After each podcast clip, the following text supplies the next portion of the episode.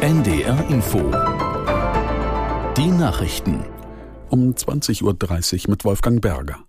Im Streit über die europäische Asylreform haben sich die EU-Staaten auf einen Kompromiss geeinigt. Die Mitgliedsländer haben den Weg für die sogenannte Krisenverordnung freigemacht.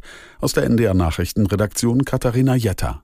Die sogenannte Krisenverordnung ist ein zentrales Element der geplanten EU-Asylreform und über sie wurde in der EU lange gestritten.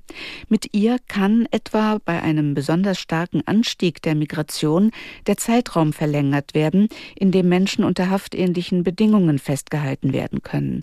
Außerdem kann der Kreis der Menschen vergrößert werden, der für die geplanten strengen Grenzverfahren in Frage kommt.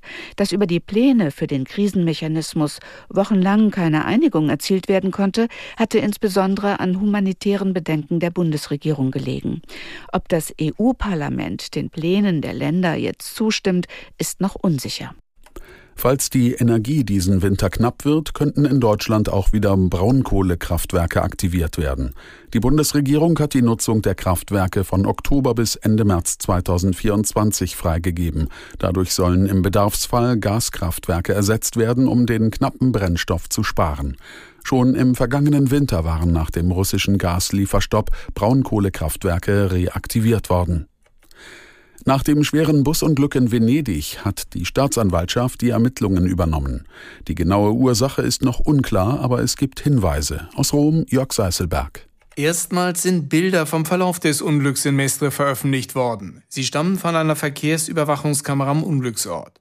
Venetiens Regionalpräsident Saja sagte angesichts der Aufnahmen, alles deute auf ein Unwohlsein des Fahrers hin.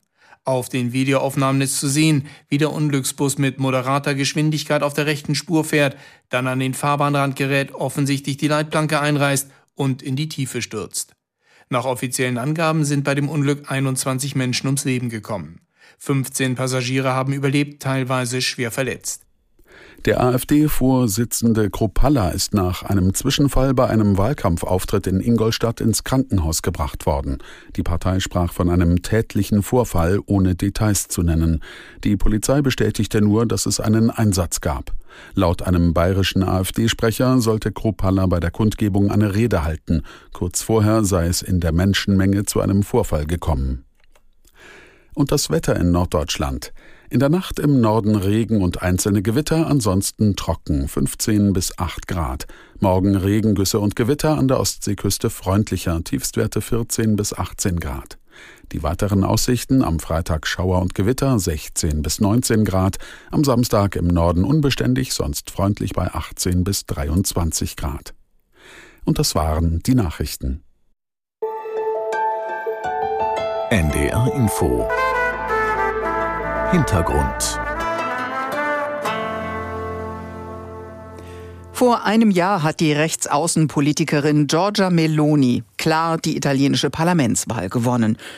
Die Übernahme der Regierungsmacht durch eine Politikerin mit neofaschistischen Wurzeln hat in ganz Europa große Sorgen ausgelöst. Waren die Befürchtungen berechtigt? ARD-Korrespondent Jörg Seißelberg hat in Italien Gegner und Befürworter Melonis gesprochen. Zum Beispiel junge Aktivisten ihrer rechtsnationalen Partei, Fratelli d'Italia. Die Atmosphäre ist entspannt auf dem Fest im Süden Roms. Mit Blick auf den kleinen Eursee wird geredet und gescherzt. Es gibt zu essen und zu trinken. Die meisten der jungen Leute sind gut gelaunt. Ein großes Zelt ist aufgebaut. Den ganzen Nachmittag wird dort auf einem Podium über Politik diskutiert. Der jugendliche Moderator formuliert das Selbstverständnis der jungen Leute hier. Ich kann mit Stolz sagen, dass wir sicherlich die beste Führungsschicht sind, die beste Generation, die die Nation kennt. Selbstbewusstsein liegt in der Luft beim traditionellen Sommerfest der nationalen Jugend. Der Gioventù Nazionale, Nachwuchsorganisation der Partei der Regierungschefin Giorgia Meloni. Unter den mehreren hundert jungen Menschen steht auch Carla. Sie ist 18 Jahre alt, hat dieses Frühjahr in Rom Abitur gemacht. In der